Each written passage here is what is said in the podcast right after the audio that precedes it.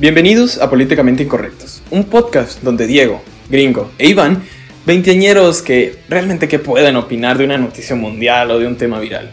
Exponemos básicamente eso.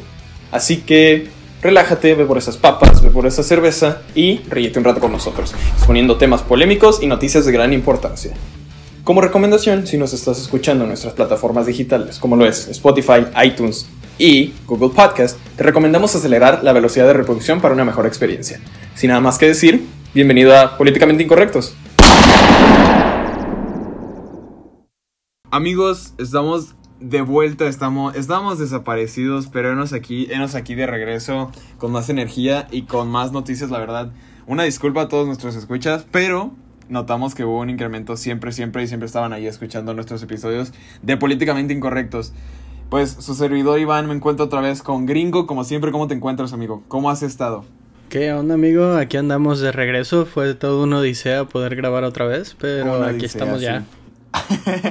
Fue todo un desmadre, amigos, y, y para los que nos escuchan, vamos a, vamos a, este capítulo se va a tratar de por qué desaparecimos totalmente de, de, pues, de subir contenido, básicamente, por un de tiempo. todos lados. eh. Ajá, Yo de desaparecí inclusive de mi vida personal, amigo. Sí, pues ent- lo entiendo por tu cierre de, de semestre, ¿no? Pero eso es algo que vas a platicar más adelante. Simón. Bueno, de mi parte, pues eh, como estamos en cuarentena, si no lo has notado vives debajo de una piedra, eh, pues yo, o bueno, la comunicación entre gringo y mía es por medio de una aplicación que se llama Discord, que no nos patrocina, pero estaría muy chido que se anunciaran aquí. El punto es que, pues, esta onda, ¿no? De chavos que se maneja por medio de internet. No me funcionaba el internet, básicamente, y pues, bendita sea mi compañía Megacable, que son mis proveedores de internet, pues no funcionaba, básicamente.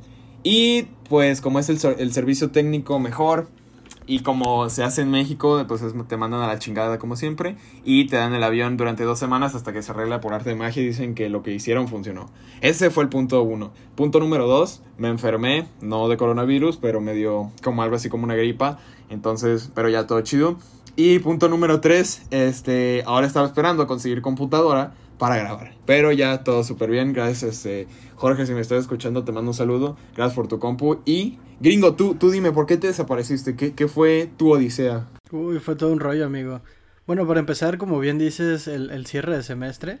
Este fue todo un mega desmadre. Me Y- Sí, güey. Pero bueno, fue valió la pena porque a fin de cuentas terminé sacando 10 en todas mis calificaciones, en todos mis cursos. Entonces, Perro. pues estuvo súper bien. Eso tenía mucho tiempo que no me pasaba eso. Yo creo sinceramente Desde primaria. que todo el tema de la cuarentena me ha ayudado muchísimo a, a ponerme más las pilas con, con toda la onda de estar al pendiente de en qué estoy desperdiciando el tiempo, qué es lo que puedo aprovechar y cómo hacer las cosas. Entonces, pues sí, este, la, la última semana, las últimas dos semanas me la pasé en friega. Porque, pues ya sabes, ¿no? Este, a los profesores de repente se les perdían algu- algunos documentos, a nosotros se nos perdían algunos documentos, este, que nos tenemos que conectar a, a sesión de Zoom, pero son 20 minutos y nos tenemos que estar saliendo y metiendo para no escuchar calificaciones de los demás. Es todo un desmadre. Sí, man. El rollo es que, pues bueno, saqué 10 en todo. Ahorita, pues la semana pasada me cambié de, de carrera. Eh, ya no estudio ingeniería en sistemas, ahora soy ingeniero en empresas de servicios. Y pues el plan es más adelante terminar ingeniería en sistemas en alguna otra universidad. Pero pues hay que aprovechar la beca, ¿no? Claro, claro. Y, oye, pero, o sea, ¿te cambiaste de qué a qué? Ya me perdí. Estaba estudiando ingeniería en sistemas computacionales. Yo era el tecnoteto del mundo. Y ahora estudio ingeniería en empresas de servicios. Ok. que pues es básicamente todo este rollo de pues Netflix, YouTube, este Airbnb, Uber, todas estas empresas que van muy enfocadas a, a dar un servicio como tal, o sea, su producto es el servicio. Justamente este esta carrera se encarga de hacer toda esa gestión, ser la parte que está Ajá. entre el programador y entre el cliente que quiere realizar un proyecto. Ujú. Yo soy el que se encarga de, de poder hablar chino con, con el ingeniero en sistemas y de poder hablar español con la persona que quiere ser dueña del proyecto. Arre. Ok, qué interesante la neta. Y, pero como, o sea, tiene, supongo, tu tronco, o bueno, tu plan de estudios va muy de la mano, quiero suponer, a como estaba tu carrera anterior. Sí, este revalido casi todo, es muy, es muy parecido. Pues ya está, Salgo chicos. Ya en tres semestres. Si quieren este con los servicios de gringo, pues dense. Eh, nos mandan un mensaje, no sé, por el Instagram de Políticamente Incorrectos y ahí veremos qué show. Una noticia, gringo, de la que yo quería hablar, que de hecho la, la íbamos a comentar, pero este episodio, para los que nos escuchan, lo teníamos planeado que hace tres semanas. Sí, más o menos. Tres, tres semanas, básicamente. Y la fortuna es que se nos han seguido juntando notas muy parecidas, entonces exacto, se puede seguir hablando de. Cierto. Bueno, se rompió básicamente el internet. Para los que no sepan, y estoy hablando de la noticia de Joe Rogan y el podcast de Joe Rogan. ¿Quién es Joe Rogan? Joe Rogan es un comediante y también es un comentarista. Este vato eh, tiene un podcast, también está distribuido en Spotify, pero hace creo que como cinco días, cuatro días, fue, o fue evaluado como uno de los proyectos en cuestión a audio en Spotify más grandes del mundo. Que está evaluado solo su podcast en 100 millones de dólares. Este, pues, vato, y a lo mejor tú lo viste también, gringo, y yo lo ubiqué por ahí, siendo este sincero, que, pues, el famoso armador de eh, el Iron Man real, ¿no? Eh, Elon Musk subió un... El Iron Man real. El Iron Man real. Este, subió una foto, o bueno, lo invitó a grabar Joe Rogan a su podcast y este, pues estaba. Lo invitó a fumarse un gallo, ¿no? Básicamente. Y rompió el internet. y como comentábamos, cada que este vato tuitea hablando de Elon Musk, o sea, o es. O, su empresa, o los empleados de Tela están rogando porque las acciones no bajen otro 30%, 35 puntos. O pues hace que la empresa se supervalúe, que pues básicamente eso es ilegal y por eso el gobierno de Estados Unidos llegó a ponerle ciertas demandas. ¿Tú qué piensas, gringo? ¿Crees que políticamente correctos tiene el potencial de llegar a esos 100 millones de dólares? Pues mira, sí y no. ¿Por qué? Porque nosotros vamos enfocados a hacer un, un programa en español. Simón. Entonces, si bien estoy muy agradecido con toda la bandita que nos escucha, creo que si nosotros hiciéramos una, un podcast en inglés, podríamos distribuirlo por todo el mundo, ¿sabes? Sí, sí, sí. Entonces, pues sí, a, a pesar de que la mayor parte del mundo son hispanohablantes, eh, pues la demás gente habla inglés. Entonces, bueno, también podemos contar que, que en India, o sea, hay un indio por cada este siete personas. A la madre. En el mundo, entonces, pues sí, está cañón. Pues sí son un entonces, India, China, este, todos esos mercados, pues, para poder comunicarse dentro de un ambiente más global, aprenden a hablar inglés. Entonces, pues creo que, que ese es el pequeño gran problema. Fíjate que yo, eh, precisamente que he trabajado mucho en call centers, eh, pues una, una de las como bases que tienen es siempre en un país este indio. Eh, entonces, por, por lo mismo de que son, o sea, muy globalizados, yo creo que como nosotros tienen como segundo idioma el inglés, quiero suponer, porque pues primer, el idioma más hablado del mundo. Y pues por negocios y otro tipo de cosas que lleguen, pueden llegar a servir en un futuro, ¿no? Simón. Igual, este, mencionábamos de, de Elon Musk, que Tú nos tienes una noticia gringo de Elon Musk. ¿Qué pasó? Dinos qué pasó en California. ¿Qué pasó en California, güey? No fue en California, fue en México y este en California, bueno, ambas partes. Simón, lo complementado. bueno, para, para la bandita que nos escucha de, de otro país, eh, de repente en eh, México lanzó eh, un comunicado dirigido a Tesla, a Elon Musk, diciendo que ellos querían fabricar aquí en Guanajuato este todas las, las Cybertrucks. Sí, su mega fábrica, ¿no? Pues, Simón, nada más que no me acuerdo muy bien si ya se vendieron 100 mil, un millón o 11 millones, creo que eran un millón de trocas. Ajá. El rollo es que ya se vendieron. Entonces el gobierno de Guanajuato le, le, tira la piedrita a Elon Musk y le dije, güey, pues tráete tu fábrica, nosotros producimos todas tus camionetas. El mismo gobierno de Guanajuato. O sea, no gobierno, el gobierno de Guanajuato. directamente el presidente. Sí, no, el gobierno federal no vale madres. Era directamente el de Guanajuato. Simón. Entonces, pues, este, cabía la posibilidad de que nos tomaran en cuenta. Y pues ya se estaba empezando a, platicar un poco de eso. Y llega nuestro querido presidente eh, a decir y a poner reformas en torno a, la energía, la fabricación y a la creación de, tecnología en general. Ajá. Y pues como esto entra dentro de tecnología, valga la redundancia, este, pues valió madres. Y pues todas estas nuevas reformas prohíben que este proyectos así se realicen aquí en México. Y pues Tesla dijo, ¿sabes qué? Yo ya no quiero, yo ya no quiero este, llevar mi, mi producción para allá, así que pelas. Sí. Y pues eso a mí se me hace una mega mentada de madre. ¿Por qué? Claro, güey. Porque, güey, imagínate. Primero era una derrama económica que iba a dejar un madral de lana. Pero estamos hablando de un chingo de lana. Y pues aparte, este, como nosotros somos los productores de, de toda esa tecnología, pues nos iba a salir mucho mejor. ¿Por qué? Porque se iban a poder distribuir estos mismos carros de una manera más sencilla, de una manera más barata aquí en México. El pequeño problema es que pues nuestra economía está basada en el petróleo, cuando el petróleo claramente se está dejando de lado desde hace un buen tiempo para acá y pues está valiendo madres. Este, sí, nuestro presidente no es la persona más inteligente del mundo. Pues, Definitivamente. es lo que tenemos. De hecho, eh, ahora que comentas, yo vi una estrategia que no, o sea, no es como que se va a implementar aquí. A lo que voy es, es un modelo de negocio ya implementado en otros países como, y doy el ejemplo, Singapur y Arabia Saudita. Pero eh, obviamente México tiene todo el potencial para hacerlo. Porque hablando de Latinoamérica, somos el país con, según yo, con más biodiversidad en toda Latinoamérica. O sea que el... No, deja tú, no en Latinoamérica, en el mundo en el, en el, o sea, en el sector México tenemos mucha variedad de, de climas, o sea, tanto, eh, eh, se me olvida, se me fue el nombre, güey. Tenemos eh, todos la los biología, ecosistemas. exacto, a eso.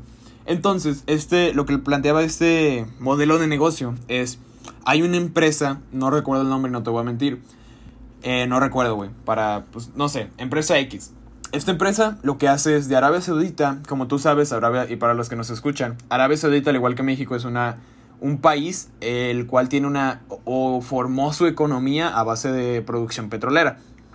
Pero pues el gobierno de Arabia Saudita, que sigue siendo pues a base de, eh, bueno, no, es, no sé si es monarquía, pero pues los jeques dijeron, banda, ok, tenemos el, la mayor producción de petróleo, o bueno, una de las mayores producciones de petróleo en el mundo. Pero nosotros sabemos que este pedo se va a terminar tarde o temprano. ¿Por qué? Porque están llegando empresas como Tesla que están siendo mundialmente conocidas y tienen unos, unos niveles de producción ya bastante altos como para que la gente con carros de gasolina diga, pues yo ya no necesito un carro si me va a salir gratis la luz. Que, o sea, va a llegar, va a llegar en un futuro en el cual la luz va a ser, pues, o vamos a tener que pagar por ella al igual que una gasolinera, no sé. Como lo hizo Tesla con los supercargadores, ¿no? A lo que voy.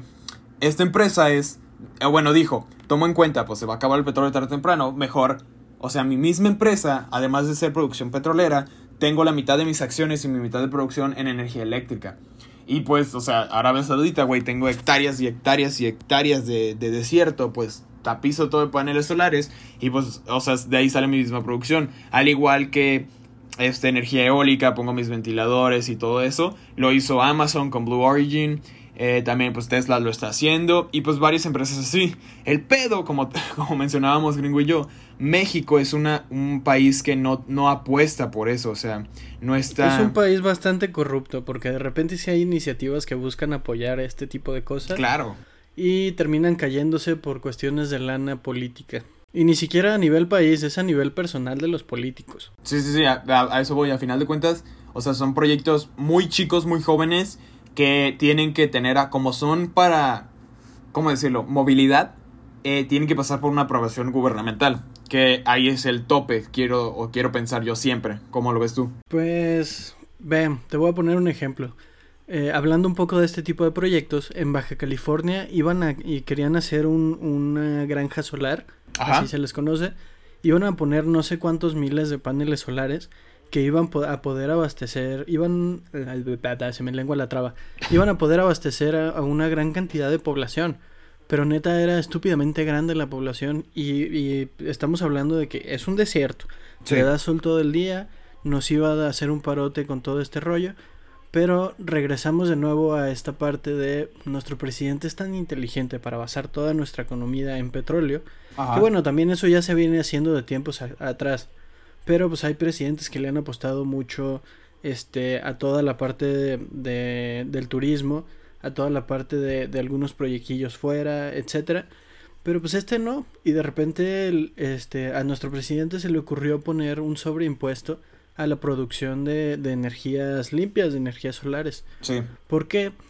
Porque pues para la producción de luz eléctrica hay dos cosas que se utilizan principalmente. La primera es la quema de gasolina y la segunda es la quema de carbón. Entonces, ¿qué es lo que se pretende ahí? Pues lo que se está haciendo es la Comisión Federal de Electricidad le compra gasolina a Pemex para quemarla.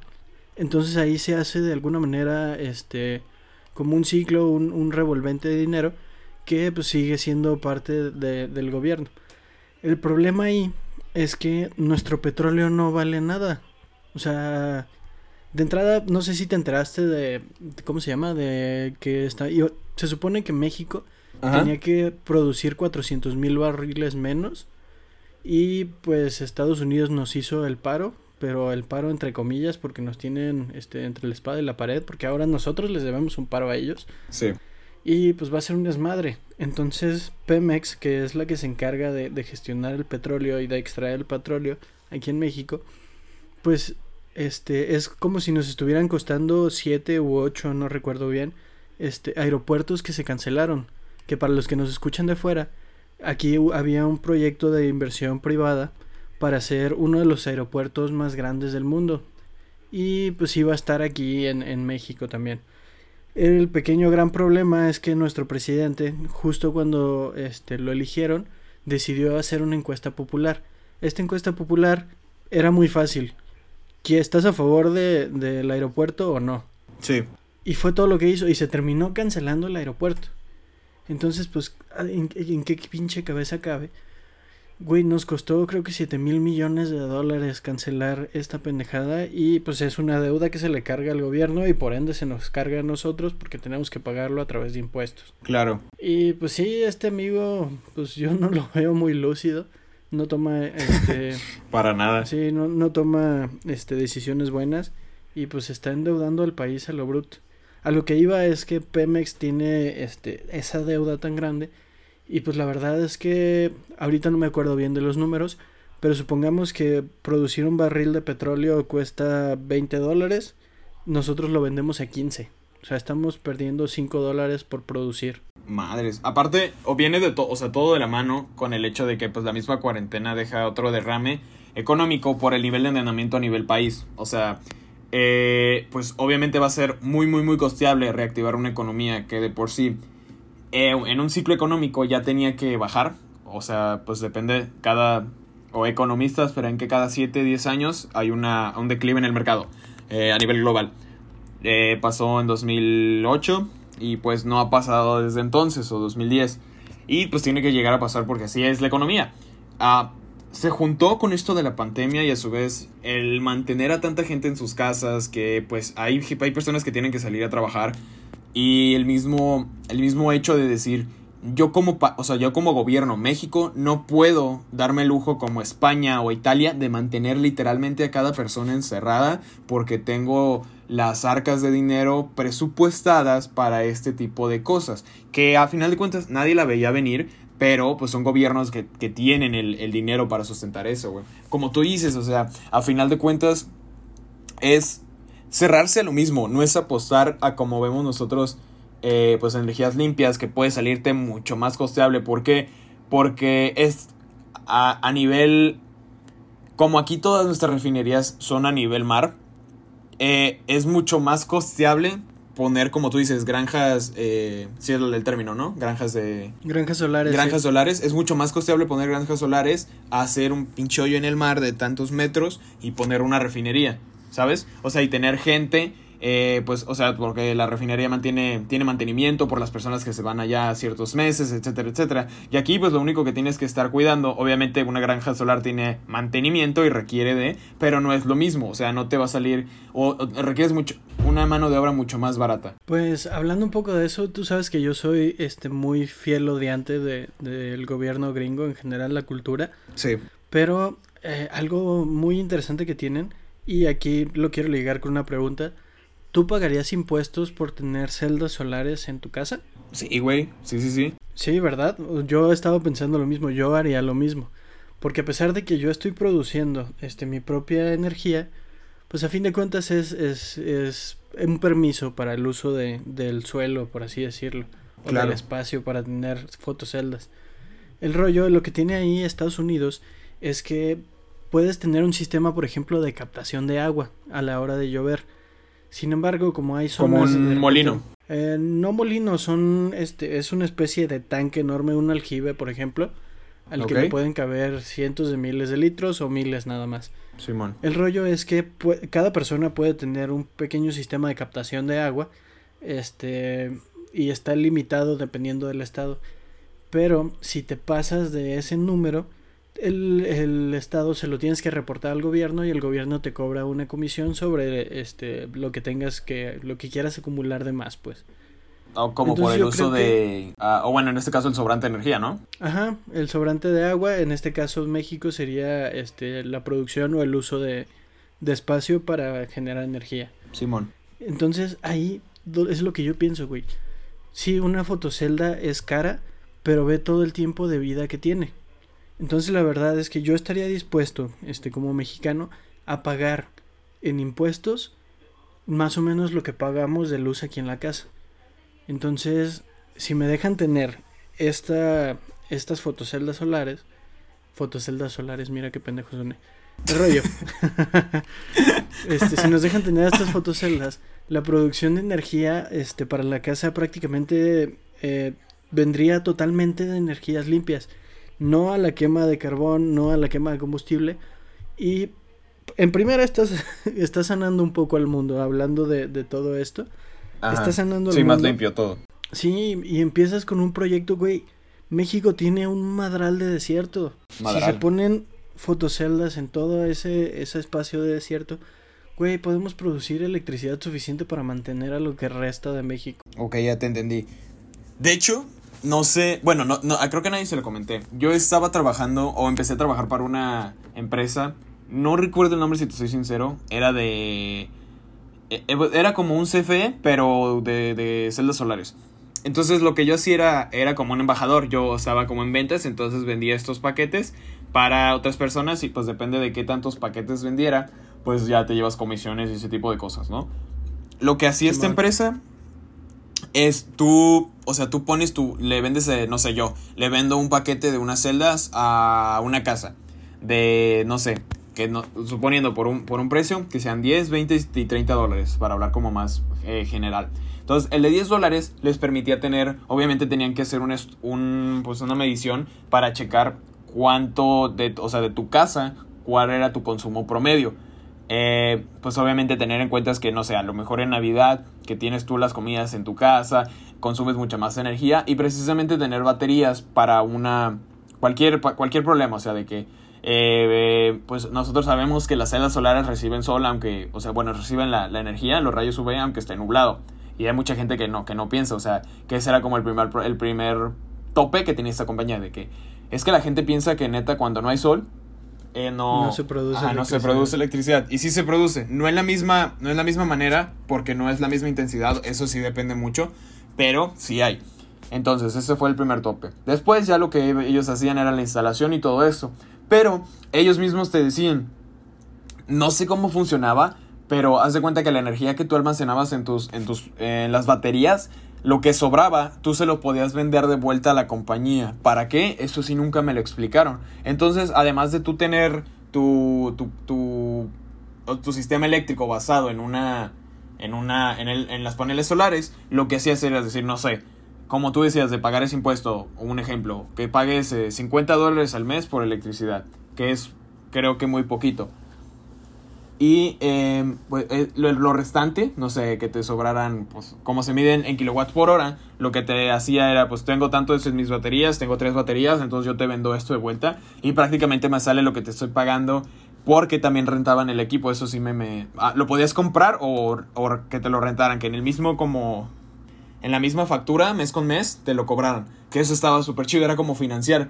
En este caso, pues el financiamiento, poniéndolo de tu parte, del gobierno, sería el mismo impuesto, ¿no? O sea, tú me das toda la infraestructura de mi casa y te, te haría mucho mejor como para limpiar, como tú dices, porque pues aquí en México lo que son cotos, o sea, se construyen literal como si fuera un tapete aventándolo, güey, o sea, pasan un mes y ya ves el cerro otra vez a la mitad con muchísimas casas. Como nos pasó Sí. a ti y a mí haciendo encuestas, güey, ¿sabes? Simón.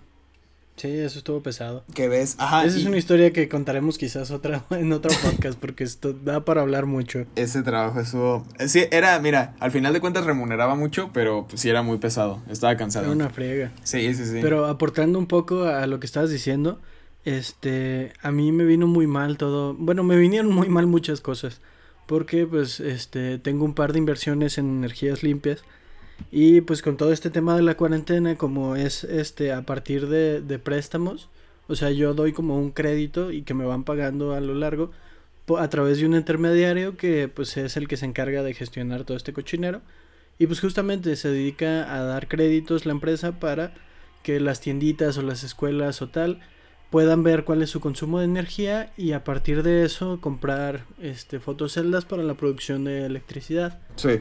Y pues la cuarentena me vino mal porque pues en todo lo que son créditos empezaron a dar chance para pagar después.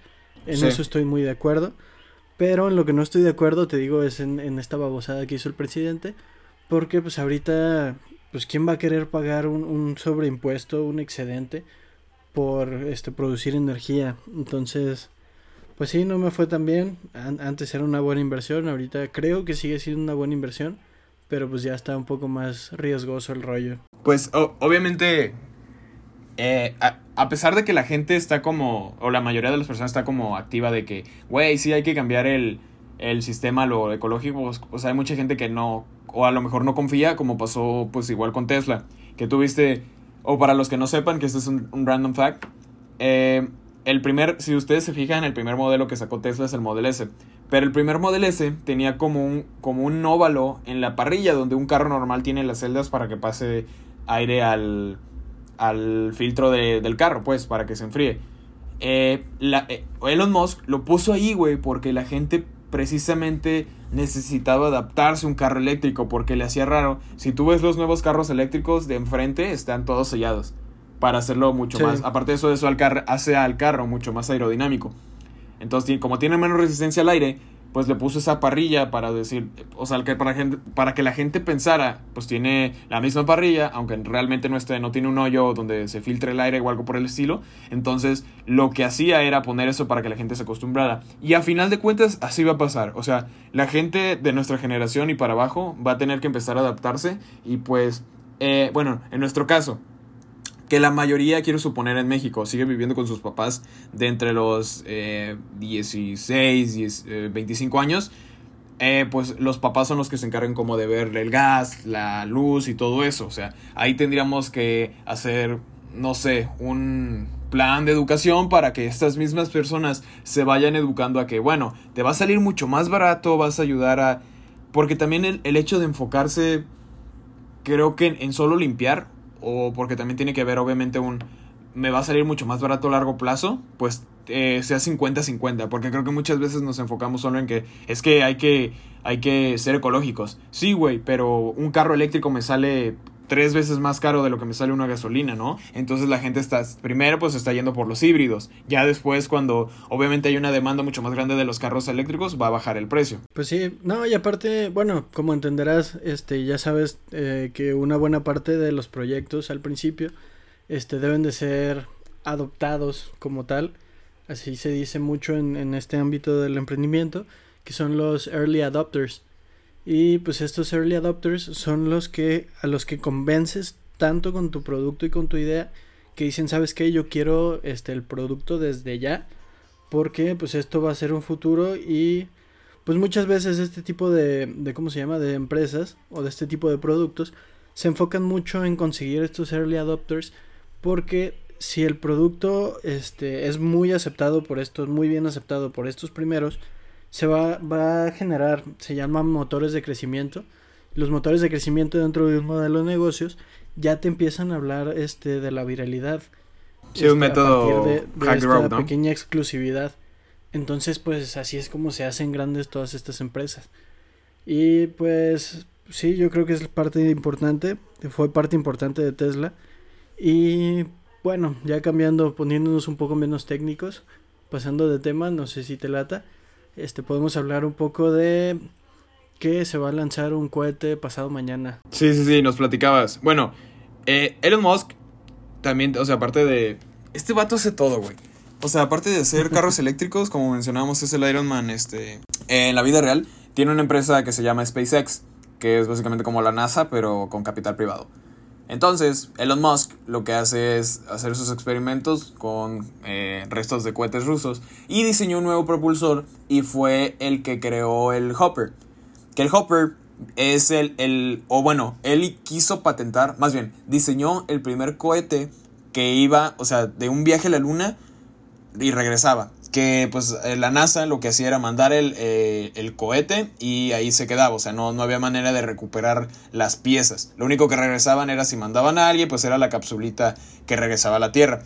Pero pues Elon Musk hizo eso, después le siguió Jeff Bezos, el dueño de Amazon, con Blue Origin, que quiso patentar de eso, eso viene en la biografía que está muy bueno, se los recomiendo. De Elon Musk. Quiso patentar este método del Hopper y pues tuvo varios problemas con Elon Musk. Que a final de cuentas Blue Origin y SpaceX hacen básicamente lo mismo. Nada más están peleando... Son dos empresas que compiten para ver quién llega primero a Marte. Fin. Y eh, lo que hizo Elon Musk va a mandar otro cohete. La verdad, yo no sé gringo si nos puedas comentar porque no, no leí mucho de eso, pero ¿cuál es el propósito de este nuevo viaje? Bueno, este, tú sabes que existe ahorita una estación espacial Sí. Y pues lo que se va a hacer con esto, con este cohete, es mandar a dos personas a la estación y pues venir de regreso. Pero pues este, teniendo antecedentes en SpaceX un poco turbios, un poco malos, sí. ya les explotaron dos cohetes. Pues este, ahorita que ya se está, que se invirtió mucho tiempo, tecnología, este, y mucho dinero en hacer este proyecto, pues mucha gente, yo tengo un mes esperando que esto pase, te estoy contando los días. Ajá. Y pues va a haber una transmisión en vivo. Sí, siempre las haces, está muy perro. Es el, el proyecto precursor a la ida a Marte. Entonces, este, digo todo, bueno, yo por lo menos estoy muy a la expectativa de cómo va funcionando y cómo va avanzando SpaceX. Porque te digo, Elon Musk es, es, otro rollo y querer mandar ahorita gente a Marte es, es también otro rollo. Y más que este vato innova, o bueno, lo, lo, lo que tiene este güey es, no sé qué, o sea, lo, que, lo que se imagina lo quiere hacer. Porque de hecho hay una parte, no sé si es cierta, que yo, yo lo había pensado, güey. O sea, en esas como ideas vagas, que también hay un, un término, un concepto que se llama mente colectiva, que es que muchas personas estén pensando, o sea, a lo mejor tú piensas que una idea es solo tuya, pero ese we otro güey en el mundo ya lo pensó. Entonces, de eso va la mente colectiva. A lo que voy es, en la, cuando estaba leyendo este mismo libro de Elon Musk, él plantea, plantea una idea con el dueño Larry Page, que es el creador de Google, eh, uh -huh. es hacer los, los aeropuertos, güey, con, aero, con, perdón, con aviones que tengan una, un despegue vertical. -huh. O sea... Sí, de hecho consumiría mucho menos combustible. Y deja tú eso, güey. O sea, ¿cuántos millones se te van en pista para una construcción? Sí, también. O sea, ahí podrías abrir de, no sé, 10 terminales que tiene un aeropuerto porque necesitas la pista y los hangares para meter a los aviones. Te reduces, eh, o sea, el espacio en lo que tienen que, que adelantarse y puedes meter otras, no sé, otras 30 terminales, güey. Entonces tienes una, una, un comercio, bueno, un turismo más activo, que es lo que quiere hacer con el Hyperloop, ¿no? Uh -huh. Y básicamente, pues es eso, güey. O sea, y la verdad, yo, la última transmisión que, que, sacó, no recuerdo si fue, porque tiene un nombre específico los cohetes que hace, eh, y tiene un, el otro número. Entonces... Este, no me acuerdo muy bien, pero sí. Eh, el, la, la, pasada no la vi porque también la transmitió, creo que fue por Twitter o YouTube, no sé, ¿por dónde la vas a ver? Este, pues yo creo que espero verla en, en YouTube para que tenga un poquito más de calidad. Pero si no, la voy a andar buscando en Twitter probablemente. Pues, y, y la verdad, bueno, no, no creo que lo pongan en, en YouTube. O quiero suponer. Sí, yo tampoco, pero... Pero no, sigo con la esperanza. Sigo con la esperanza. Igual es algo chido, yo también se los recomiendo que vean. Digo, no es como... O no, no siento que tenga... Este... Comparación a ir a Cabo Cañaveral o lugares, o sea, presenciales a ver literalmente el despegue, porque eso estaría súper perro. Pero pues es lo que hay, ¿no? Y amigos, este fue el regreso. La verdad nos explayamos y tenemos para platicar otros seis días, pero pues vamos dándole con calma, ¿no? Organizando las ideas. Gracias por escucharnos en Políticamente Incorrectos. Gringo, ¿qué nos puedes decir? ¿Qué va a seguir con este, este proyecto que tenemos tú y ante manos? ¿Qué va, ¿Qué va a ser de esto en un futuro? Dinos. Pues esto de un futuro, la neta es que yo te había comentado que deberíamos empezar a sacar capítulo diario y me dijiste que sí. Claro. Entonces pues vamos a aprovechar que ya estamos en vacaciones de verano para empezar a grabar más seguido y quizás este, la próxima semana empezar ya bien con, con todo este proyecto diario en lo que grabamos un par de episodios y los empezamos a subir. Súper. La verdad sí, o sea amigos, ya, ya que estamos ahorita más desocupados y todo eso, vamos a empezar a subir un episodio diario. La verdad, eh, pues ténganos paciencia y no esperen. Vamos a platicar de temas varios o vemos si lo acomodamos como por sección o las noticias que vayamos viendo en ese día. Pero si quieren un noticiero diario, noticiero, un noticiero diario, diario, ah, no lo puedo decir. Este, eh, si quieren noticias diarias, sintonícenos. Eh, ya saben, estamos en Spotify, Apple Podcasts, Google Podcasts, eh, Anchor y otras 10.000 eh, plataformas que no sé pronunciar y no me las sé. Nos pueden seguir en el Instagram de arroba políticamente incorrectos, como ya saben. No es arroba, sí, ¿no? O arroba PT incorrectos. PT incorrectos. PT incorrectos. Ahí nos pueden agregar al Instagram. Mándenos de qué quieren que hablemos. La verdad estamos muy emocionados. Ya somos 222 followers en Spotify, que son las métricas que más nos importa, la verdad. Pero donde nos escuchen son bienvenidos todos sus eh, streams y plays. Gringo, tus conclusiones, ¿algo más que quieres agregar? Pues nada, agradecer este los followers. Este lo que me sorprende es que la mayoría de la bandita como que no se da cuenta de que existe un botón de suscribir porque tenemos un madral de vistas y un madral de streams. Pero pues, followers. la bandita como que se les olvida, Ajá. este, los followers no crecen tanto, pero pues los que están con nosotros desde que empezó todo esto, muchas gracias. Y pues nada, Sí, amigos. Es todo. Denle, es como cuando ven un video de YouTube y dicen píquenle a la, pan- a la campanita y denle subscribe. Es lo mismo, nada más que en Spotify viene como follow eh, podcast. Es como si le dieras este follow a un artista, es igual. Nada más que pues no, no vas a ver como las canciones más reproducidas, vas a ver los episodios en orden. Y pues llevamos ese orden de subir episodio diario. Entonces amigos, de nuestra parte sería todo, gringo. Muchísimas gracias y qué gusto volver a hablar contigo. Es, un, es una joya hablar contigo siempre. todo un gusto, amigo. Entonces, nos vemos en el siguiente capítulo, amigos. Gracias. Bye. Si has llegado hasta este punto, el capítulo ha concluido. Síguenos en nuestras redes sociales, arroba PTE Incorrectos en Instagram, darle follow en Spotify y seguir de cerca el podcast también en iTunes, sin mencionar Google Podcast. No te olvides de compartirlo con todos tus amigos, darle like a estos episodios y, lo más importante, disfrutar y reír un rato. Espéranos en el siguiente capítulo de Políticamente Incorrectos.